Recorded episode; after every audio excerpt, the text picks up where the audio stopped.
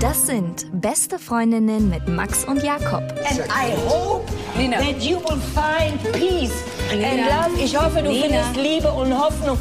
Und, und du wirst die Menschen aussprechen lassen und dich nicht lustig machen über meine Freunde hier. Der ultrasexuelle Podcast.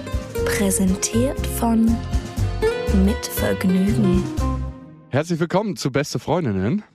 Hallo. Wir haben gerade die Schuhe ausgezogen, um uns ein bisschen heimelicher zu fühlen. Hier gibt es so einen schönen Teppichboden. Es ist richtig gemütlich hier drin. Bloß, dass nach 45 Minuten kein Sauerstoff mehr im Und Raum im ist. Sommer war es nicht so gemütlich. Ja, gut, da war so ein also im Hochsommer war hier. Äh, pff, Wir haben, aber ich ziehe mir jetzt auch noch die Socken aus, weil wirklich? ja, das Dann mache ich das auch. much. Dann mache ich das auch. Ich weiß nicht, der Boden hier ist ein bisschen eklig. Nee, ich bleib einfach auf dem Stuhl. Kennst du das so an den an dem Bund? Ich, was trägst du für Socken? So schwarze, ganz ich habe so normale. graue, äh, so klassische Tennissocken in Grau. Richtiger Lusttöter. Wenn Ja. du noch One-Night-Stands hättest, dann wäre auf jeden Fall das den Feuchtgebiet danach aber die Socken, ausgetrocknet. die Socken, die Tennissocken lässt man dann aber auch konsequent an. Das hat was Sportliches, ne? Wenn man so richtig anstrengenden Sex hat, kennst du das, wenn man so auf den Fäusten ist Ja. und so richtig, irgendwann schmerzt es im unteren Rücken und dann guckt man an sich runter und sieht, dass sein ganzer Körper angespannt ist und dann sieht man, dass man Tennissocken Ja. anhat. Da ist man gleich nochmal doppelt motiviert. Dann ist es Aber- so ein richtiger Serena Williams Aber kennst du das oben, diesen Bund bei den Tennissocken, der dich dann irgendwann so in die Haut schneidet? Mhm. Die. Zeit der Tennissocken ist bei mir auf jeden Fall definitiv vorbei. Also beim Sport trage ich die noch. Ja, beim Tennisspielen. Ja, Gibt es ich, eigentlich Leute, die Tennissocken beim Tennisspielen tragen? Nee, gibt's nicht mehr. Glaube ich nicht. Doch, doch, es gibt noch Leute aus den 70er Jahren. So, zum Thema. Wir haben ganz, ganz viele Mails bekommen und haben uns da auch durchgeforstet. Ja. Wir haben viele lange und auch ein paar kurze gekriegt. Und wir wollen mal mit einer Sache anfangen. Äh, von Manuel kam das Thema Frauen und Alkohol oder wie wir zu Frauen und Drogen stehen. Also ähm, Frauen in Kombination mit Drogen, wenn Frauen Drogen nehmen. Ja. Ja, Ja, Ist nicht schön, ne? Also ja gibt solche habe ich, nicht- hab ich nicht so oft erlebt. Ich habe nur damals die klassischen Kifferfrauen, Freundinnen erlebt. Die waren immer sehr unart. Es gab immer in so einem Freundeskreis, Dann noch von so ein paar- ga- gab gab's auch ein, immer eine, so so eine düstere Kifferin, die sich da irgendwie mit einge... die um mithalten zu können war. Und die konnte meistens aber besser kiffen als der durchschnittliche Kifferjunge, würde ich jetzt mal sagen. Aber die, keiner hat sich an die rangewagt. Die sahen auch oft nicht schlecht aus. Das war immer... Die war wie Ja, so ein Mysterium. Die hat man nicht mehr als Frau wahrgenommen. Nee, nicht so richtig. Kenne ich total. Also meine Erfahrung mit Frauen und Alkohol jetzt erstmal ist, dass Alkohol einfach hilft, um. Lass doch so, Alkohol hilft. Nein, ich finde gerade so beim ersten Date ist das manchmal so eine Sache. Ne? Ich hatte gestern zum Beispiel ein Date, also das war das zweite Date mit der. Wir waren vorher mal kurz so auch aus. Ja, die kam über Empfehlung. Aber äh, sag mal, benutzt du eigentlich noch Tinder? Nein, nein, Nein, schon vorbei? lange nicht mehr. Okay. Also es ist so, ein- so Benu okay, ich hätte, be benutzt man eigentlich noch Tinder? Benutzt man irgendwas anderes Ich glaube nicht. Ich weiß es nicht. Ey, ich habe gar keinen Bock auf dieses ganze Online-Dating. Ist vorbei, ja? Ja, bei mir. Also, Ach so, ja, ja, gut, aber Ja, also ich nicht. Auf jeden Fall zu dieser Frau, ne? Das war die, wo ich nicht so richtig wusste, ob die clever ist oder nicht, ne? Ja. Und es war ja wirklich ach, die war das. ja eine super lange Geburt mit Ja. der. Und jetzt haben wir es final geschafft. Die letzten zwei Mal hat sie gefragt, ob wir was machen wollen. Mhm. Und meine Mitbewohnerin meinte schon so, ja, die will nichts von dir. Und dann dachte ich mir so, ja, fick dich, die Zeug. Jetzt geht's nicht mehr um sie, sondern um, Ich habe mich richtig angesprochen gefühlt. hattest du in dem Moment Tennissocken an? Für den Ehrgeiz. Nee, aber ich hatte schon den Gürtel einen Knopf enger gemacht. Auf jeden Fall haben wir uns ja getroffen. Die hat übrigens mich 35 Minuten warten lassen. Oh. Aber in Oh, meinem, so lange hast du gewartet? Nö, ich war in meiner Wohnung. ich Ah, habe ach so, dann gesagt, so, okay. ich treffe mich ja immer sehr zentral zu meiner Wohnung. Ja, okay. Und ich habe dann einfach gesagt, ja, komm gerne hoch, können wir noch einen Wein trinken. Ja. Und dann haben wir noch einen Wein getrunken und da kommt dann auch Frauen und Alkohol ins Spiel. Und es war wirklich ein super schöner Abend und ich habe mich das erste Mal mit ihr echt gut unterhalten. Also ich hatte mir ja die Frage innerlich, versteht sie meine ganzen SMS oder WhatsApp nicht? Weil wenn sie schreibt, äh, kann ich das auch nicht so richtig verstehen. Sie schreibt so, ganz, so einen ganz komischen Stil. Also wo ich nicht richtig weiß, ob sie meinen Humor versteht oder ob sie überhaupt versteht, was ich ihr sagen will. Hm, Ja, genau. Und dann habe ich das ganz, ganz einfach runtergebrochen immer und ihr zurückgeschrieben. Klingt ganz schön abfällig, wenn ich das so sage, ne?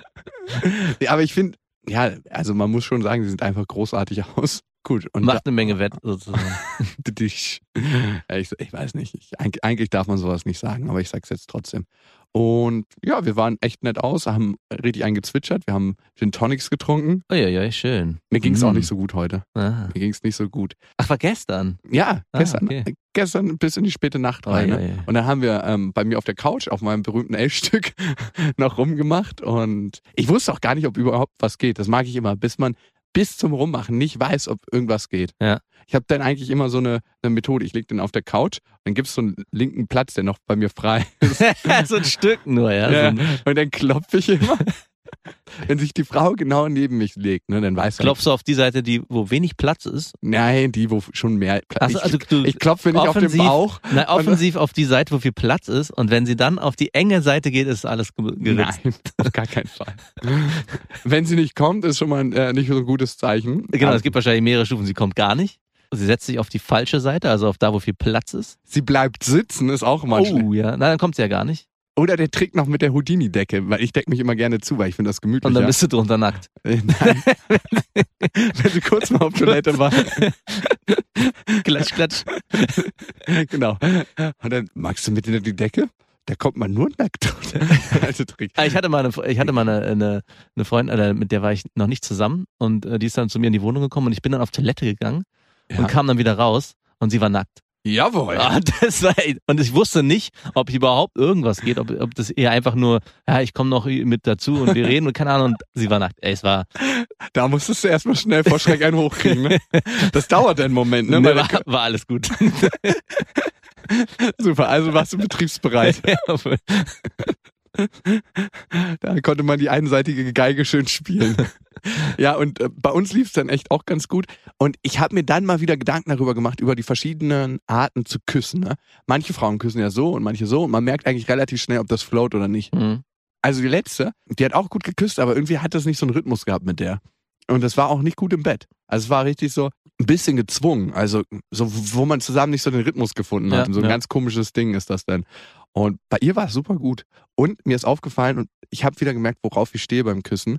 Die hat so ein bisschen feucht geküsst. also so, ja, ich will nicht sagen, so richtig, richtig feucht, aber so ein bisschen feucht. Ja. Magst du das auch bei Frauen? Ja, es, mit dem Küssen ist so ein schwieriges Thema. Es ist immer so, Ich weiß, man küsst sich ja nicht mehr, wenn man ja, wollte ich gerade sagen, also irgendwann Gibt man sich nur so Bussel, ne? am, am Anfang ist es noch so schön feucht mit viel Zunge und allem drum und dran und irgendwann denkt man sich auch so, Mann, ey, was ist das? Was macht man hier eigentlich? Wenn Außerirdische uns beobachten Ja, können. wirklich. Und es flaut dann so ein bisschen ab. Aber ich muss auch sagen, es gab, es kommt nicht darauf an, so ob es feucht war oder ob es viel Zunge war. Es war, wie du schon sagst, es muss passen. Ne? Es Ja, ist, ist wie beim Sex auch. Ne? Es ist dann, ich finde immer, man kann es gut vergleichen mit Badminton spielen oder Tennis spielen. Da muss man, da gibt's Leute, da floats einfach, da kann man sich gegenseitig zuspielen den Ball, auch wenn man gegeneinander spielt, hat man was gegeneinander, mal was miteinander. Und äh, da gibt's Leute, mit denen float es einfach und dann gibt's Leute, da spielst du, die können so gut sein, wie sie wollen und auch, aber technisch einwandfrei, aber, aber irgendwie. es kommt kein es- Spiel ja, Es zustande. ist einfach immer so kantig und eckig und zackig. Es funktioniert einfach nicht richtig. Und dann gibt's ja noch die Miesmuschelfrauen, ne? Die nehm, nenne ich immer Miesmuschel, weil die sind so zu, kennst du diese halb geöffneten Miesmuscheln, wenn man so einen richtigen Topf Mhm. Miesmuscheln kann? Und die muss man dann mit so, mit so einem Messer aufbrechen. Aber man sollte sie niemals aufbrechen, weil Miesmuscheln, die sich nicht öffnen, ne, sollst du ja nicht essen. Und Nee. ich finde, so ähnlich ist das mit diesen Frauen. Ja. Er hat gut geflowt und wir haben halt beide eingelötet und ich glaube, deshalb war es, also dieser, dieser Prozess war halt noch ein bisschen einfacher, weil irgendwie baut schon so kleine Blockaden ab. Ja. Bis zu einem bestimmten Maß. Und dann gibt es so ein Maß, wo man einfach nur noch selber peinlich wird. Und andere Frauen werden dann natürlich auch peinlich, wenn die dann so, manche Frauen werden ja so übergriffig, wenn sie betrunken Mhm. sind. So, die erste Form ist so, so touchy, so, ah, ich kann nicht mehr so gut stehen. Und dann berühren sie sich so an so Körperstellen, wo man sich eigentlich nicht festhalten muss. Und die zweite Stufe ist dann sehr direkt so, Ja. ähm, dass sie dann halt mit einem nach Hause gehen wollen. Hatte ich aber auch noch nicht so oft. Und Nee. es waren auch sehr unattraktive Also Frauen. billig, das ist immer Ja. schlecht. Also wenn die sich dann, wenn die auf einmal so, also gerade welche, die sich sehr hoch verkaufen im Wert und wenn die dann Alkohol getrunken haben, auf einmal wirklich wie den Döner an der Ecke sich anbieten. Das ist wirklich, also das ist das mit das Schlimmste, was passieren kann, finde ich. Wenn bei, in, in, bei Alkohol, wenn man. Ja, total. Es gibt übrigens ein schönes Lied bei YouTube, ähm, Alkohol und Frauen. So ein Gitarren mit äh, klassischer Gitarre. Singt ihr das, ist, hat einen schönen Text. Einfach mal anhören, hat, glaube ich, mehrere Millionen Klicks. Krass, kenne ich noch gar nicht. Und Drogen, finde ich, ist nochmal so eine neue Geschichte. Also es kommt auch auf die Droge drauf an. Da bin ich aber wirklich etwas unerfahren, was Frauen, also bis auf das Kiffen, habe ich wenig Frauen erlebt, die, ah, ich habe auch sehr, ich, also wir hören jetzt hier ganz gerade an, als wären wir krasse Drogenjunkies, hätten alles durchgemacht.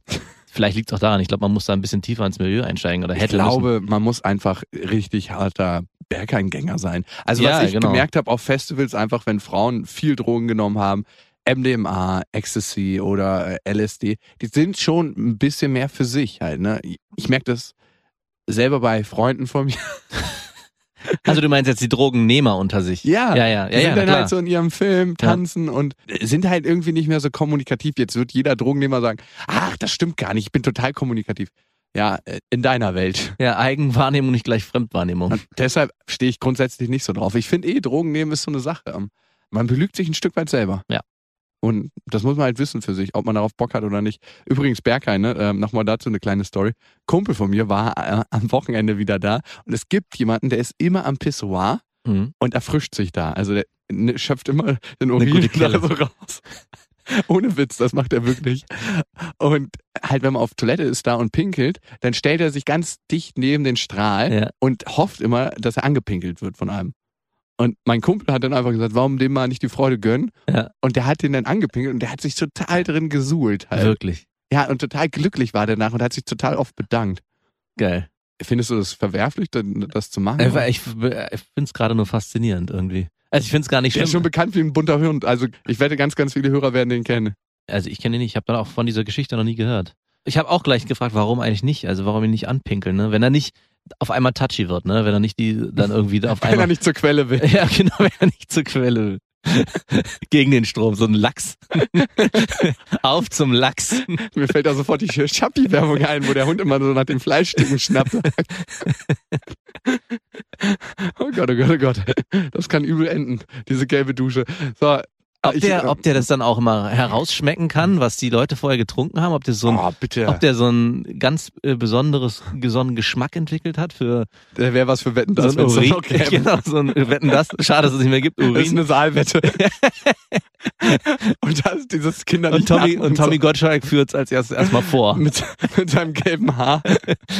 Passt er da auch gut rein. Ja, wer weiß, ob der auch ein Freund der Golden Shower ist. Manche stehen ja total drauf. Übrigens so sexuelle Präferenzen, ne? Mir ist eine Sache aufgefallen. Ich sollte, glaube ich, mal BDSM probieren, so Bondage Sadomaso. Ja. Weil ich glaube, es hat schon was, wenn man sich gegenseitig so ein bisschen ohrfeigt. Ich merke das immer wieder. Es klingt abartig, aber Nee, ach so, Gewalt beim Sex, es kann schon funktionieren.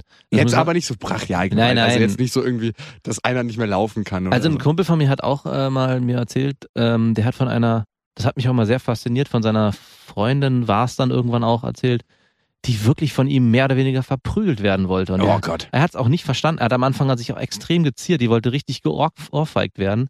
Und so richtige Schellen wollte die kassieren. Und er meinte halt irgendwann, das hat ihn irgendwann selber so angetörnt. Das hat auch lange gedauert. Er hat sich dann von der getrennt. Lange gedauert, danach wieder eine zu finden, mit der er gut äh, klarkam, weil er natürlich nur noch darauf auch abgegangen ist ist. so, glaube ich, als ob du immer Hardcore-Pornos Ja, guckst wirklich. und dann nur noch denkst, das ist deine einzige Realität. Ja, genau, und so war es auch für ihn. Aber Ja. es war trotzdem sehr faszinierend, das zu, zu hören, dass die wirklich auch stranguliert bis zum geht nicht mehr und Ey, da frage ich mich immer, was ist da los? ja, was ist da? Ja, ich- also ohne Scheiß, ich glaube, dann ist auch oftmals irgendein traumatisches Thema in der, in der Ach, Kindheit. weiß ich gar nicht. Vielleicht sind manche, du, manche stehen ein bisschen mehr, manche ein bisschen. Es gibt ja immer so, alles bewegt sich so in der Mitte. Ja, jeder ist irgendwie so nicht zu viel von dem, nicht zu wenig davon. Und dann gibt's halt welche, die wollen halt nur zu viel und nur zu wenig. Also ich weiß nicht, warum muss das immer gleich mit einer traumatischen Psychose zusammenhängen? Kann, kann auch einfach sein, dass man irgendwie da in die Richtung mehr gepolt ist. Aber ich habe auf jeden Fall gestern gemerkt, so ein kleines Ohrfeigenspiel am Anfang kann so ein Date total auflockern. ja, ohne Scheiß. Also das Ohrfeigenspiel, das geht so, ne? Du darfst dir gegenseitig immer eine Ohrfeige hauen, ne? Und jeder bestimmt, wie doll es ist. Meistens fängt die Frau an mit so einer kleinen Ohrfeige, aber Frauen hauen eigentlich prinzipiell oftmals gleich ziemlich doll zu. Ja. Muss halt aufpassen, dass ein Ohr nicht in den Weg äh, Mhm. kommt, weil dann kann es sein, dass das Trommelfell platzt. Deswegen heißt es ja eigentlich auch Backpfeifen. Backpfeifen. Und ja, dann kann man das halt äh, liebevoll zurückgeben. Klingt wie so ein Perverser. wie so einer, der nackt mit dem Morgenmantel morgens Brötchen holen geht Ja. und dann ab und zu mal so, so einen Flasher macht.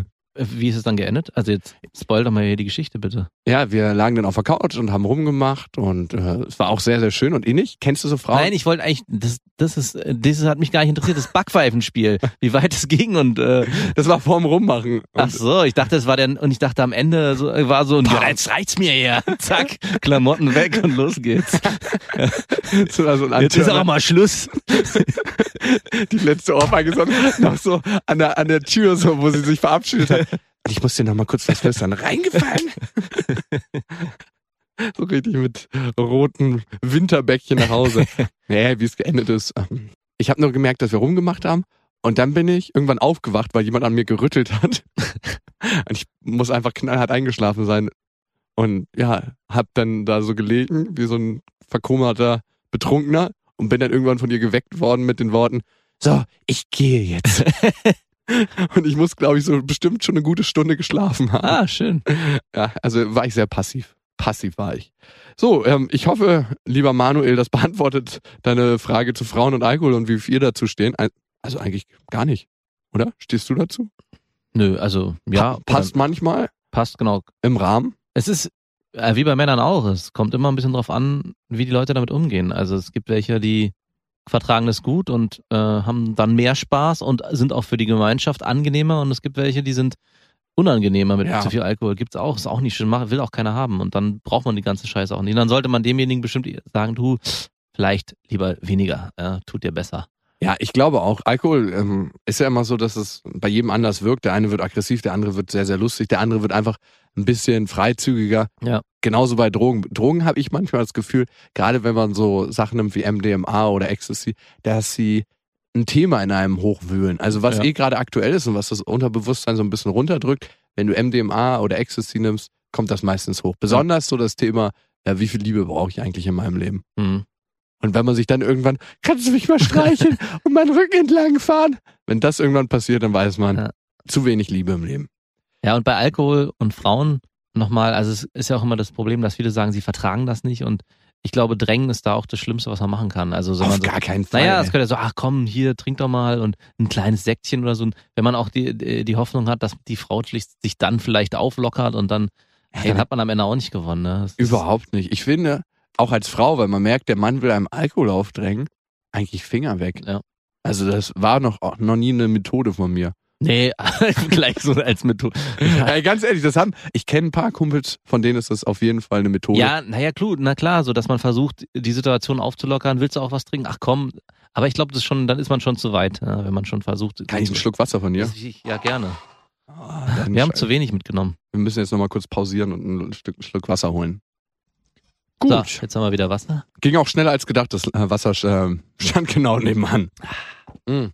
Als nächstes, ähm, die Sarah hat geschrieben und Sarah hat gefragt, ähm, ob wir so Dream Dates, also erstmal ein krasses Unwort, Ja, äh. Sarah, also Dream Dates, Traum, Traumdate, Traumdate fast noch besser. Traumtreffen. Traumtreffen, Alliteration ist immer toll. Traumverabredung. Also für mich, wenn ich nicht so viel von dem Date will, sondern einfach so meinen Abend ausklingen lasse und die Frau ist dabei und man hat eine gute Zeit zusammen, ich erwarte nichts, sie erwartet nichts, dann läuft es eigentlich immer geil. Ich glaube, sie meint auch das, ne, dass das im Nachgang einfach für beide Seiten ein Traumdate war. Also, Mhm. dass es einfach richtig geflowt hat.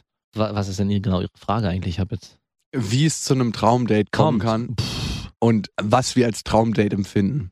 ich glaube, wenn man am Ende ganz unverkrampft aus der Nummer rausgeht, ohne wirklich zu wissen, es entsteht jetzt eine feste Beziehung oder wir sehen uns nie wieder, sondern man, wenn man so ein tief drin ein gutes Gefühl hat. Ja. Also wirklich so ein Bauchgefühl hat, ohne so ein Hin und Her. So, ach, war ich zu, wenn man sich wirklich sagt, ich war heute mit mir total im Reinen und es ist mir eigentlich auch egal, wenn es dann nicht klappt, aber ich weiß, hier heute habe ich mich wohlgefühlt mit der Person zusammen.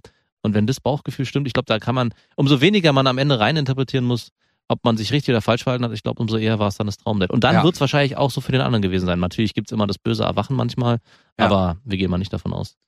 Zwei Sachen, die, glaube ich, wichtig sind für ein gutes Date. Das erste ist, gar nicht erst sagen, das ist ein Date, sondern man trifft sich einfach und man verbringt Zeit. Also Ja. es kleiner machen, als es ist und nicht so eine großen Erwartungen. Und da hat man ja schon tausendmal in irgendwelchen Filmen gehört, was so zu erwarten ist bei so einem Date, Blumen und der ganze Scheiß. Es ist eigentlich so, als ob man sich mit einem Kumpel trifft und Zeit verbringt.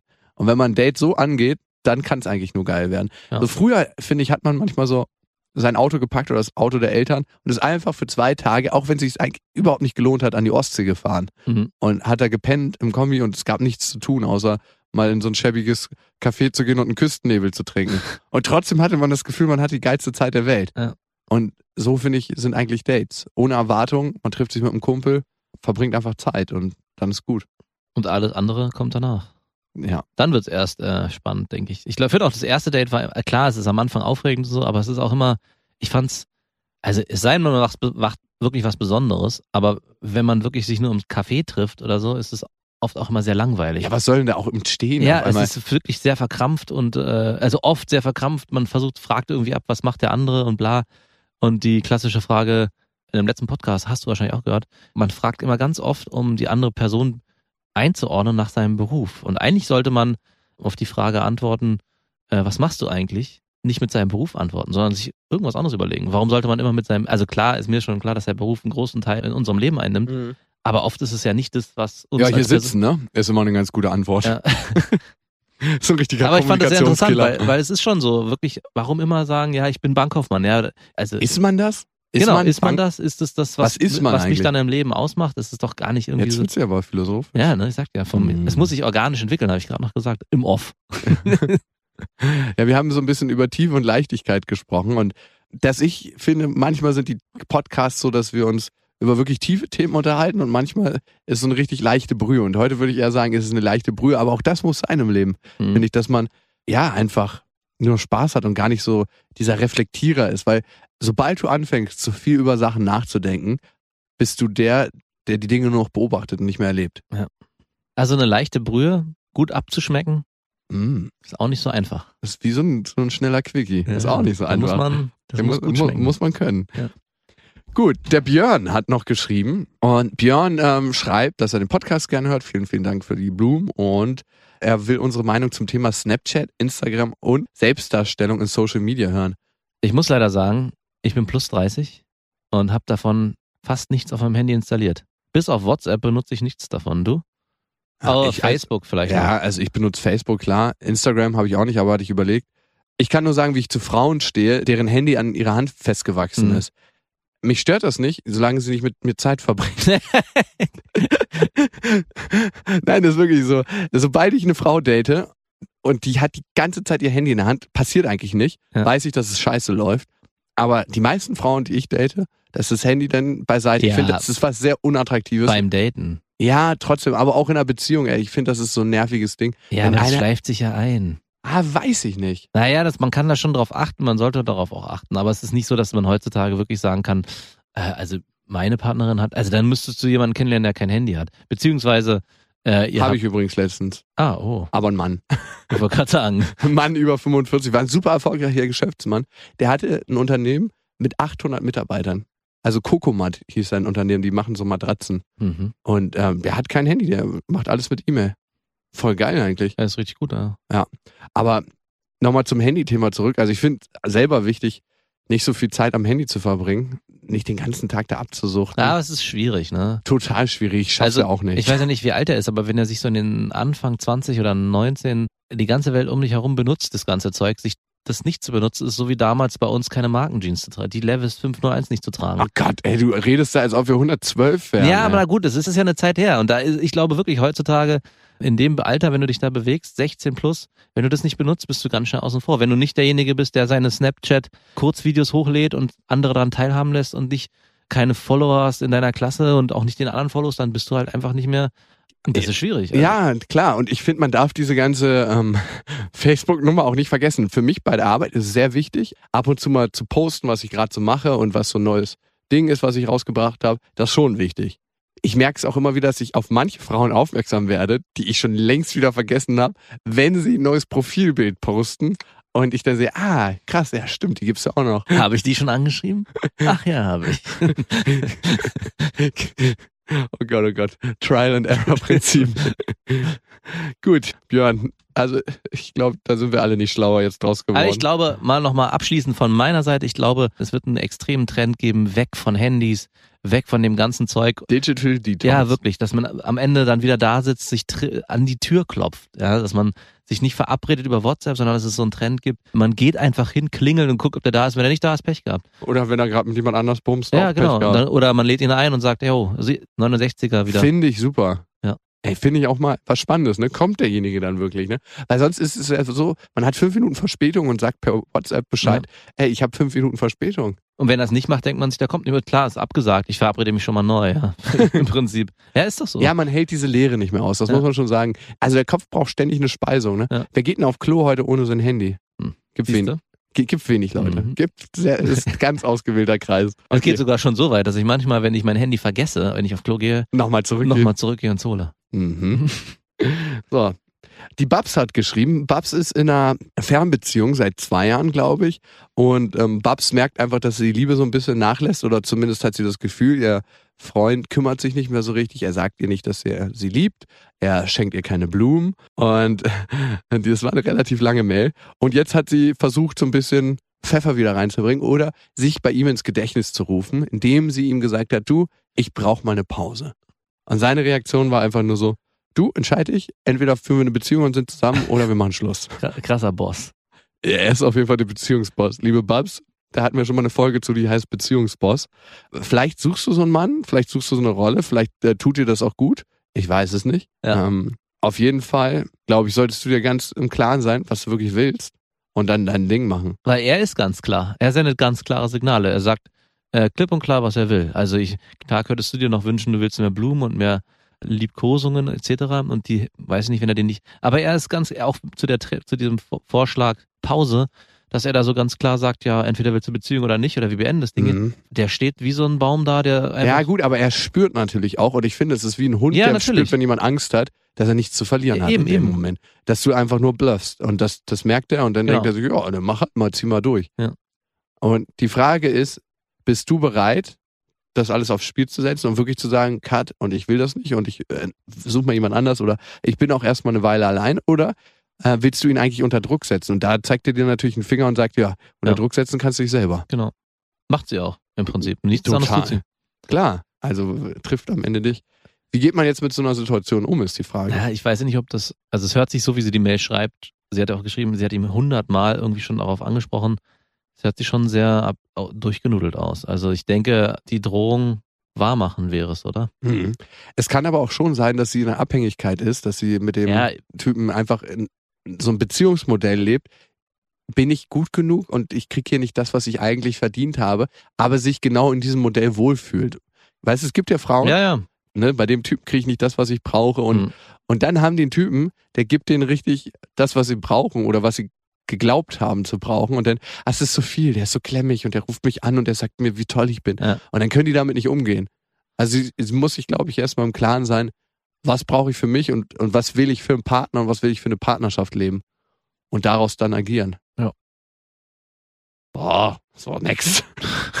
Nächster bitte. Ich finde, wir müssen das ein bisschen behutsamer hier machen. Nö, ach, ich glaube, äh, du, gerade da gilt eine klare Ansage von Ach, ihr. das Auch. stimmt. Babs mag das ja. Ja, genau. auch hier, wir sind auch schon in diesem Muster drin. Vielleicht ruft sie das vor, also hervor in Männern. So, dass man, es gibt auch so Frauen, die treiben einen einfach zu Weißglut, Ja. wo man irgendwann einfach denkt so, meine Schwester, ne? Also es ist ja ein anderes Schwieriger Beispiel. Vergleich, ja. Sehr schwieriger Vergleich, ein belgischer Vergleich. Aber die kann sich nicht klar ausdrücken. Ne? Die kommt nie zum Punkt.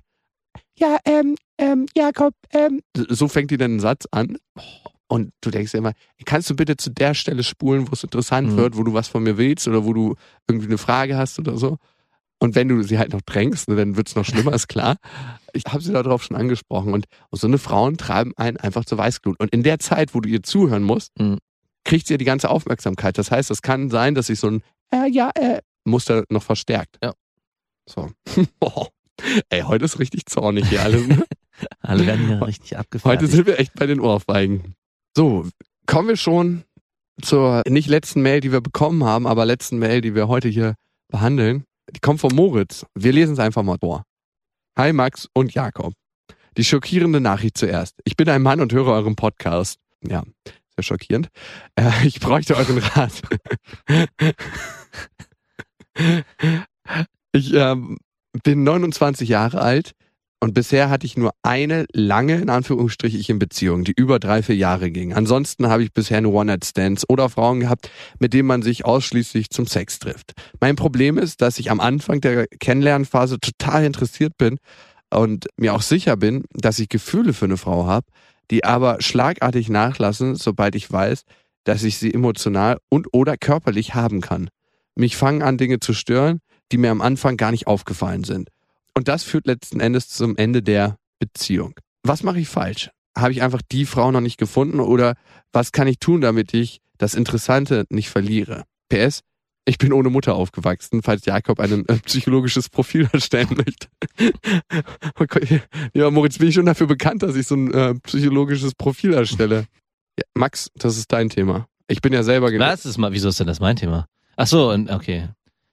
Ich wollte eher, ich, ich dachte ja. Es ist mein Thema, darum ja, ist es dein ja, Thema eben, zu beantworten. Wir hatten ja auch das bei dir schon oft genug versucht zu bearbeiten und sind immer noch nicht zu der Lösung gekommen. Du hattest, glaube ich, für dich mal äh, den Weg gewählt, komplette Abstinenz von dieser ganzen, ich nenne es jetzt mal Affärennummer oder Date, ich nenne es mal Dating-Game-Nummer, ne? Stimmt. Nicht Affärennummer, sondern dass man einfach sich ein bisschen rar macht, gar nicht mehr so dieses ständig dieses Daten, Traum-Dates abruft, sondern versucht mal ein, zwei Monate äh, sich auszuruhen und dann. Ein, zwei Monate, das klingt ja was, was ich für eine Taktfrequenz habe. Ja, ach, ich weiß nicht, oder Schon ein drei, Zeitraum, vier. den man sich selber ja. überlegt. Äh, und dann, vielleicht findet man dann jemanden, äh, bei dem ja, es dann passt. Ich weiß, ich, ein Mittel dafür habe ich auch nicht, weil es ist nicht nur, also ich ziehe jetzt mal vielleicht ein bisschen seltsamen Vergleich, auch zu normalen Freundschaften, da erlebe ich das auch. Wenn man eine Freundschaft zu einem guten Freund hat äh, oder entwickelt, und dann ist es am Anfang total interessant irgendwie, man trifft sich oft und man hat irgendwie gleiche Interessen und das genau da schleift sich dann auch irgendwann aus und man denkt sich so, oh Mann, das sind so Sachen, die mich nerven an dem, der ruft ständig an oder der meldet sich nie oder keine Ahnung. Und da ja, muss man dann wirklich?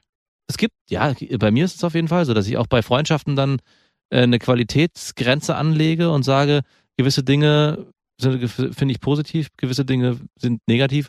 Und auch da, und worauf ich hinaus will, ist, da muss man dann irgendwann auch sich entscheiden, arbeite ich da weiter dran. Und ich glaube, dann ist man an, an dem Punkt Beziehungen angekommen. Ja. Und das ist dann also auch, Arbeit gleich Beziehung und Beziehung gleich Arbeit. Ja, genau. Also es ist halt einfach nicht so einfach. Und man selber hat ja die gleichen Macken für den anderen. Also es ist ja nicht so, dass man nur die Macken bei dem anderen sieht und sagt, oh Gott, ja, sondern man ist ja, ja selber auch nicht perfekt. Auf, nur man nimmt sie selber nie, nie so wahr. Mhm, stimmt, ne? man geht mit sich selber vielleicht. Aber das Gefühl äh, für äh, ja der Liebe und das unendlichen Glücks, dass das alles auffängt, ich glaube, das ist eine Hollywood-Illusion.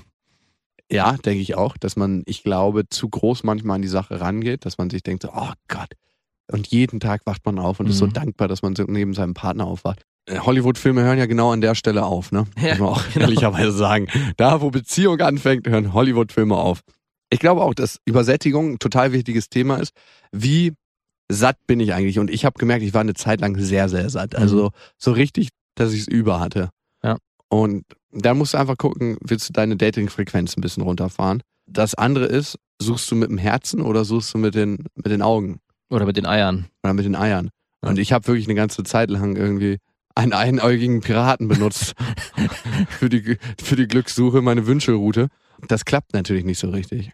Ich glaube, man merkt das ziemlich schnell, wenn man mit dem Herzen sucht, dass man auch ein, ein Stück weit einen anderen Typ Frauen anspricht ja. oder auch attraktiv findet. Ähm, es ist denn nicht so, dass man auf einmal 60 plus Frauen mag, mit denen man sich geborgen und heimisch fühlt, aber es ist schon ein bisschen anders. Und es kann auch sein, und das habe ich bei mir festgestellt, dass ähm, man eigentlich so ein, so Deckmantel der Coolness hat und darunter ist sowas ganz anderes. Und man muss einfach für sich entdecken.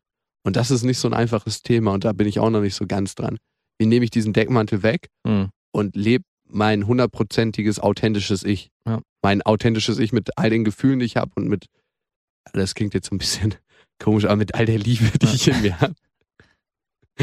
ja, und wenn das mal rausgelassen wird, also wenn eine Frau einen Weg findet, dieses Ventil zu öffnen, da ist ja ziemlich viel. Also. Aber wir hatten vorhin auch nochmal das Thema mit äh, Snapchat und Facebook und Instagram und WhatsApp und ich denke auch, ein Thema ist immer noch dieses, diese ständige Abrufbarkeit. Also es ist, wenn ich überlege, dass man früher, ich sag schon wieder früher, wir sind so alt, ja, wenn man da irgendwie sich krampfhaft eine Telefonnummer irgendwie ergattern musste, wahrscheinlich eine Festnetznummer und denjenigen dann anrufen musste und der vielleicht nicht rangegangen ist oder man dann wirklich auch ein Telefonat finden musste, die Qualität also ich glaube, damals hat man sich auch gar nicht so groß entscheiden können. Man hatte sich, war dann froh, dass man endlich jemanden hatte. Ja, und die Auswahl war einfach nicht so groß. Heute steht man an der Fleischtheke und kann ja, von Putenbrust bis. Ja, aber ganz ehrlich. Ja, aber ich äh, denke. Max, hast du deine Freundin aus mangelnder Auswahl genommen? Nein, natürlich nicht, aber trotzdem macht es das für viele Erschwert die erschwert es die Situation, wenn man Klar. immer dieses Gefühl hat, ich an der nächsten Ecke steht was Besseres. Ja, Und äh, wenn dann wirst du immer bei demjenigen oder zu 90 Prozent bei demjenigen irgendwelche Macken finden und sagen, die hat die nächste nicht. Oder du gehst sogar zurück und sagst, Mann, die davor hatte diese Macken nicht, wäre ich mal bei der geblieben. Ja, egal, es wird bestimmt wieder eine geben. Dass man sich immer so nie in dem Jetzt befindet, sondern immer in der Vergangenheit oder in der, oder in der Zukunft. Ja klar, wir befinden uns in dem Zeitalter der ständigen Verfügbarkeit. Ja, genau. Alles ist verfügbar und ja, so dumm es klingt, aber früher hat man halt so ein Ding genommen und dann, wenn es kaputt ging, hat man es repariert und heute ist so next. Und ich kenne es ja bei mir selber. Und ich komme aus dieser Spirale auch nicht so richtig los. Also ich habe mich in den letzten fünf Jahren zweimal verliebt. Und ich finde, das ist schon. Aber das ist schon viel. das ist viel, wirklich. Ja, ich finde schon. Ja. Also richtig verliebt, Hals über Kopf mit allem drum und dran, finde ich in fünf Jahren schon Würdest viel. du sagen, dass es Hals über Kopf war? Du hast es ja, ja, auch bei der einen auf jeden Fall. bei Also denn? ich finde, nehmen- ist- bei der letzten sehe jetzt? das als positiv. Ja, ja, bei der letzten. Bei oh beiden. ja, stimmt. Eigentlich war es bei beiden so. Und da habe ich dann ein neues Ich von mir kennengelernt und gemerkt, das hat auch nicht unbedingt so viel mit der Frau zu tun. Das ist das Komische. Irgendwas hat die Frau, dass sie es in einem auslöst, aber der Rest, der passiert in mir selber. Ja. Und das ist super, super strange. Und wenn ich mir jetzt, wir haben heute lustigerweise geschrieben, also ich mit der Frau, und ähm, mir den gesamten Chatverlauf mal durchlese oder die letzten fünf, sechs Seiten, habe ich irgendwie so das innerliche Gefühl, wie langweilig wäre das geworden. Weil wir haben uns eigentlich nichts inhaltlich zu sagen. Who's that guy? Nein, wirklich. Es war, es war, glaube ich, eine reine Illusion in meinem Ja. Kopf.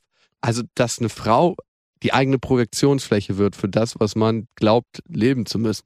Und die Frage ist, wie sehr lebst du das, was du in die Welt bringen willst? Ich glaube, das ist auch ein großes Thema. Und ich denke, es ist auch allumfassend, ja. Also diese Frage nach dieser ständigen Verfügbarkeit nicht nur auf sein Dating-Game zu begrenzen, Ja. sondern ich denke, wenn man sein ganzes, seinen ganzen Lebensstil etwas verändert und in eine andere Richtung lenkt und sich nicht ständig in dieser absoluten Verfügbarkeit bewegt, ich glaube, dann passiert auch auf der Ebene was. Ich meine, man greift, wir hatten es ja vorhin auch, man greift auf jeder Ebene immer zu. Man nimmt sich das, was man braucht und schmeißt weg, was man nicht mehr haben will. Also es die, bewegt sich auf je, egal auf welcher Ebene du dich bewegst und das, das äh, bestimmt dein, dein Wesen Ja. und dein Ich. Und ich denke, Total. in dem Punkt ist es genau das. Deswegen ist wahrscheinlich auch diese Selbstgeißelung, dieser das Aussetzen, man kennt es ja auch von anderen Süchten, sage ich mal, wenn man dann sagt, ich, ich leg mal mein Handy eine Stunde oder zwei Stunden oder drei Stunden weg, wie schwer ihm das fällt. Ne? Genau. Und Kommt danach an, was ich mache, ne? Wenn ich so Wassersport mache, dann geht's. ja, das, ist dann, das zählt dann auch nicht. okay. Und nochmal ganz kurz zur Profilerstellung, ne? dass du ohne äh, Mama aufgewachsen bist. Ich glaube schon, dass das was mit dem Mann macht. Also bei mir war es so, dass ich bis ich 14 war mit meiner Mutter zusammen aufgewachsen bin und ab dem 14. Lebensjahr bin ich bei meinem Vater aufgewachsen. Und ich habe beides erlebt und weiß, wie intensive mütterliche Liebe ist und wie intensive väterliche Liebe ist. Was der Unterschied ist für mich bei Mann und Frau und bei Vater und Mutter. Mutterliebe ist ein Stück weit bedingungslos. Die lieben dich. Du kannst nach Hause kommen und eine Crackpfeife auf der Couch rauchen und du bist immer noch der Ja. Sohn und, und die liebt dich dafür. Fürs Sohn sein. Dafür musst du nichts Ja. tun. Und ein Vater, bei dem wärst du auf jeden Fall schon mal au- auf einer anderen Skala, wenn du da die Ja. Crackpfeife rauspackst. Ich habe letztens auch eine Doku gesehen über irgendeinen so Massenmörder, der auch Kinder umgebracht hat und die Mutter dann aber im Knast ihn regelmäßig besucht und sagt, ja, ist mein Sohn. Das finde ich dann auch so krass. Ne? unfassbar, ne? Diese, Ich habe jetzt meine Mutter schon länger nicht mehr besucht und jetzt kam neulich eine E-Mail von ihr, dass sie sich wünscht, dass wir einmal im Monat was Schönes zusammen machen und, und jetzt macht sie sich schon seit Tagen Gedanken, was, was es denn sein könnte. Eigentlich auch total Pflicht, finde ich, mit seiner Mutter und auch mit seinem Vater Zeit zu eigentlich schon, verbringen. Und ich mache es auch total gerne, weil ich mich auch gerne mit denen austausche und jetzt führen wir das einfach ein. Einmal im Monat, ey, das ist eigentlich nicht zu viel verlangt. ja. Auf jeden Fall, glaube ich, lernt man auch eine andere Art des Liebens. ja, Und, ähm, das kann schon sein, ja. und eine Liebe mit einer Bedingung ist eine väterliche Liebe oder oftmals. Mhm. Und eine Liebe ohne Bedingung, und so gehst du dann halt auch durch dein Leben, Ja. ist eine mütterliche Liebe. Und wie bringst du deine Liebe zum Ausdruck? Das ist die nächste Frage. Ja. Und dadurch wirst du dich auch anders entwickeln. Das ist aber was, was man selber an sich ändern kann. Ja. Und das habe ich bei mir gemerkt. ich habe oftmals das Gefühl gehabt, ganz, ganz lang und habe ich auch immer wieder in Stressphasen, wo ich nicht so drauf achte, dass mein Leben so ein bisschen ist wie hinter einer Milchglasscheibe. Dass ich so die große Trauer nicht erlebe und die großen Glücksmomente nicht erlebe. Und das kommt, weil ich nicht emotional nach außen gehe. Das heißt, wirklich sage, wie ich mich fühle und wie es in meinem Herzen aussieht. Das fängt an, bei Kleinigkeiten jemandem mal ein Kompliment zu machen. Ey, ich finde, du siehst heute gut aus oder der scheiß lange Bart, Max, den du wachsen lassen hast, jetzt steht dir nicht. Oder was auch immer. Oder was immer das sein soll. ja, steht dir ganz gut, finde ich zumindest. Ähm, wichtig ist es, dass es schön kitzelt untenrum. Mhm. Ähm, oder äh, dass du jemandem wirklich sagst, wie wichtig er dir ist. Also als normales Beispiel, wann gehst du zu deinem Vater und sagst ihm, ey Papa, ich bin richtig dankbar dafür, was ich durch dich gelernt habe. Mhm. Das muss ich letztens für mich wieder sagen. Ich habe es erst mir gesagt und konnte es auch meinem Vater sagen, dass ich total dankbar dafür bin, wie er in der Welt ist und was er mir vorgelebt hat. Also ähm, sprich Unternehmertum, Mhm. dass es eigentlich nichts gibt, was du nicht machen kannst, wenn du es dir fest vornimmst. Das klingt wie so eine abgedroschene Hollywood-Saga, aber so ist es. Wenn, wenn du es vorgelebt bekommst und wenn du, wenn du fest daran glaubst, dann ist es so. Mhm. So ist auch die Qualität von einer Mutter. Eine Mutter kann super gut zu dir hingehen und dir einfach sagen, ey, ich hab dich krass lieb oder wie schwer fällt einem das selber manchmal. Und dann kommen die ganzen Emotionen auch in dir raus und das im Alltag auch mal sagen kannst. Ich finde es interessant mit dieser bedingungslosen Liebe, da wollte ich nochmal zurück einhaken, weil ich äh, gerade bei meiner Tochter das auch erlebe, genau das Gegenteilige, dass meine Tochter auch auf der anderen Ebene meine Freundin bedingungslos liebt und ich ihre, ich liebe meine Tochter auch bedingungslos, Mhm. aber ich nehme ihre Liebe, ist ein bisschen an Bedingungen geknüpft. Also wenn's wenn es ihr gut geht und sie lustig drauf ist und alles cool ist, dann kommt sie auch zu mir und ist auch alles toll. Aber wenn es ihr mal nicht so gut geht, dann will sie zu Mama und lässt sich von mir nicht so trösten wie von Mama. Also auch da passiert schon im Kindesalter was, dass Männer oft ähm, und dafür können auch, glaube ich, nicht, da können, glaube ich, nicht die, ja. Es ist, es sei denn, man ist alleinerziehender Vater. Aber auch da passiert schon was, dass natürlich Ja. die, das Kind aus dem Leib der Mutter, da ist einfach eine engere Bindung da. Und ich bin da auch nicht böse oder so. Das ist völlig normal. Ich habe da auch, ist Aber tut's weh? Nee, es tut nicht weh. Es ist, äh, es ist so, ich kann es schwer erklären. Es ist, es ist so eine Selbstverständlichkeit, die trotzdem dabei bleibt. Es ist nicht irgendwie schmerzhaft für mich. Es ist einfach nur interessant zu sehen, aber dass sich das dann auch ins Alter umgedreht so weiterzieht. Ne? Und ich glaube, es ist ein wechselseitiges Spiel, das unterbewusst läuft. Ja. Und wer weiß, wo es den Anfang nimmt, dieses Spiel. Und da wollte ich auch noch sagen, wie, äh, wie sehr einen die Kindheit auch prägt. Meine Mutter hat mir letztens erzählt, dass sie uns als Kinder nicht, also wir haben unsere Tochter, lassen unsere Tochter alleine essen mit einem Löffel, dass sie Mhm. auch, uns egal, wie dreckig sie sich macht. Und meine Mutter erzählt dann so im Nebensatz, ja, das habe ich nie gemacht, ewig nicht, weil ich immer nicht wollte, dass ihr dreckig wird, werdet. Und äh, was, Komisch, ja. was ich jetzt heute dann auch wieder für mich erlebe, in vielen Dingen erlebe ich mich als unselbstständig oder antriebslos und lass die Sachen lieber andere machen und merke richtig, hey, Moment mal, da war was als Kind. Ich weiß nicht, ob es damit zusammenhängt, aber irgendwo zieht sich das so durch und ergibt für mich sehr viel Sinn, dass wahrscheinlich in der, dieser Phase, dass mir vieles abgenommen wurde, da auch dazu geführt hat, dass ich jetzt im Alter auch äh, mich da immer sehr anstrengen muss, Sachen auch selber in Angriff zu nehmen. Also einfach nochmal darauf zurück, Ja. dass auch wahrscheinlich eine Erziehung ohne Mutter, also ein Scheidungskind zu sein, einfach auch doch sehr viel mehr prägt, als man sich dann als erwachsener Mann und Frau eingestehen will. Ja, und das hat Phasen. alles seine Vor- und Nachteile. Ne? Ich glaube, auf Bindungsebene macht's viel mit einem. Ja. Und das hätte ich auch so nie gedacht. Und, und natürlich auf der Selbstständigkeitsebene. Ich hab, ich, seitdem ich denken kann, muss ich irgendwelche Dienste im Haushalt übernehmen. Ja. Gefühlt bin ich seit der Trennung meiner Eltern, seitdem ich sechs Jahre alt bin, verantwortlich Ja. für alles. Es ist natürlich eine schwere Last, aber irgendwann, dann ist es okay. Aber Ja. das habe ich sehr spät erst gemerkt, dass es okay ist. Ja, ja, klar, das braucht seine Zeit. Und dieses Aha-Erlebnis, ne, von wegen, okay, ich, ich stehe jetzt wirklich.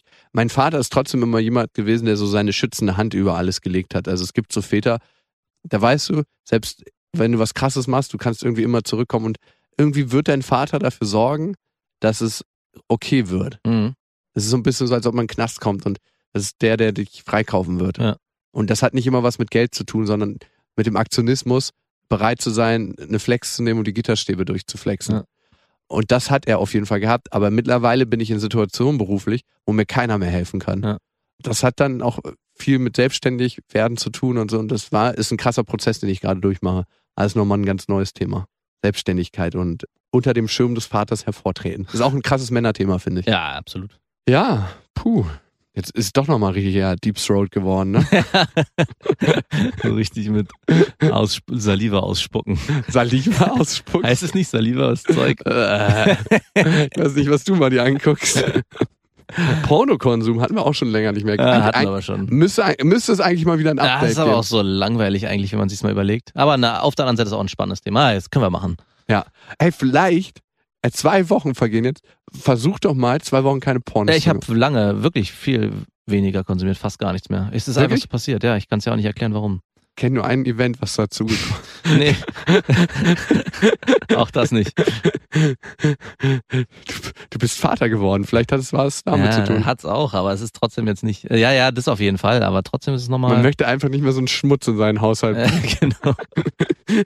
Hast du bei deinem Vater mal Pornos gefunden? Pornohefte oder Pornos? nee. Ich Der- schon.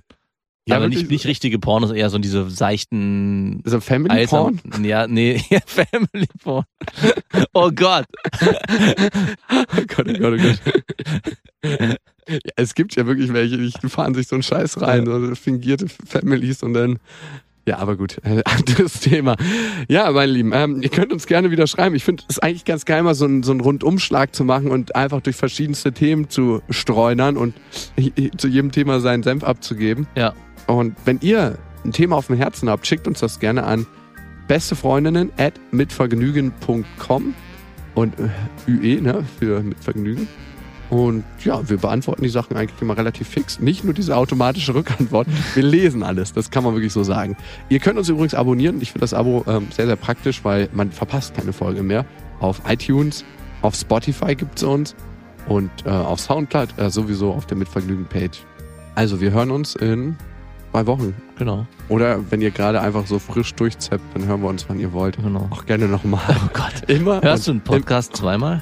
ja, ich habe zwei Podcasts zweimal gehört. Ähm, es gibt einen neuen Podcast äh, von NPR, der heißt How I Built This. Ähm, der ist sehr gut. Da habe ich zwei Podcasts zweimal gehört. Gibt es auch erst vier Folgen. Ist schon die Nummer eins in Amerika. Aha. Und dann der andere, ähm, TED Radio Hour zum Ja. Thema Glück. Ja, den habe ich auch zweimal gehört. Aber aus Versehen, weil ich dann vergessen habe, dass ich ihn schon mal gehört habe. Aber sonst höre ich eigentlich ganz selten Podcast zweimal. Aber ja, muss man auch nicht. Nö. Alright. Also, bis dahin, wir wünschen euch was. Mit Vergnügen präsentiert beste Freundinnen mit Max und